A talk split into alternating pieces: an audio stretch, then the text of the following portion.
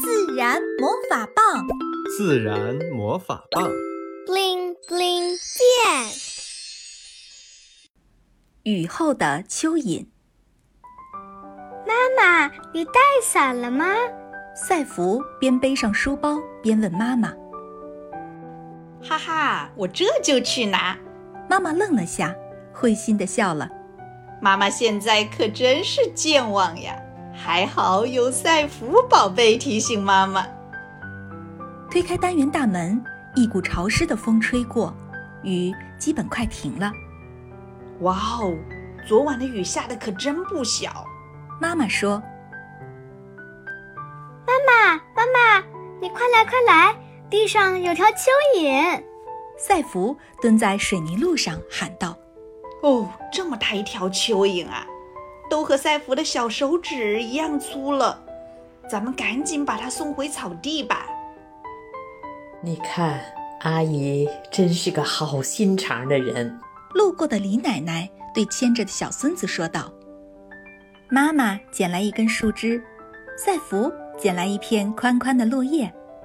妈妈用树枝轻轻地拨弄着蚯蚓，赛弗和妈妈配合，双手稳稳地拿着树叶。”蚯蚓终于从水泥地到了树叶上，赛弗慢慢起身，然后一步一步小心翼翼地端着树叶，来到人行道旁的草丛，轻轻地把落叶放到草丛中。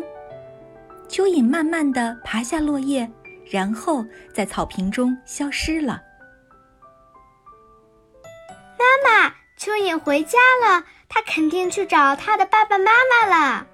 赛弗开心地说：“是的，赛弗，多亏你这双锐利的小眼睛发现了路上的蚯蚓，不然它可危险了，有可能会被去上班上学的人踩到，或者一会儿如果太阳出来，地上的水干了，蚯蚓也很容易因为失水而死。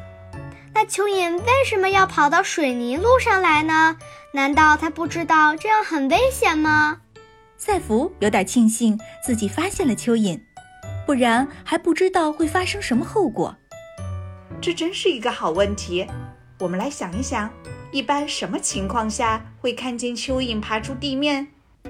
下雨过后。赛福想起好几次和哥哥一起拯救蚯蚓都在下雨后。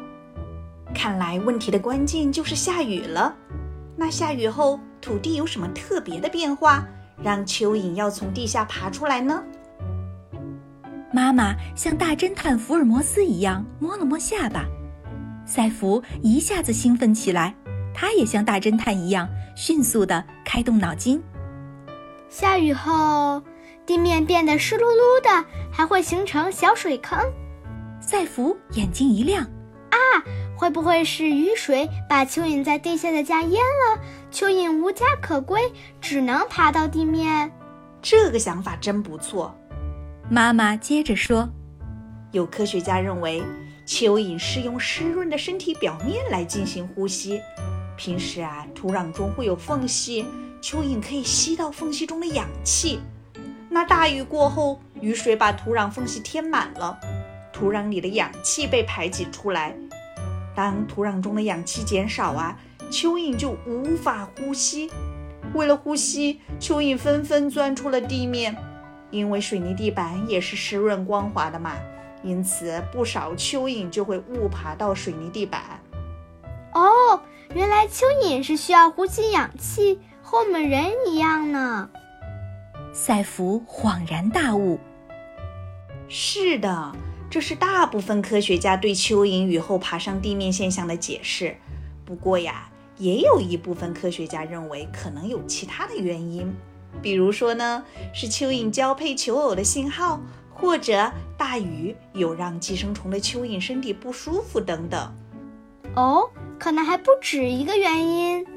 赛弗沉思道。母女俩边走边说，不知不觉已经走到了学校门口。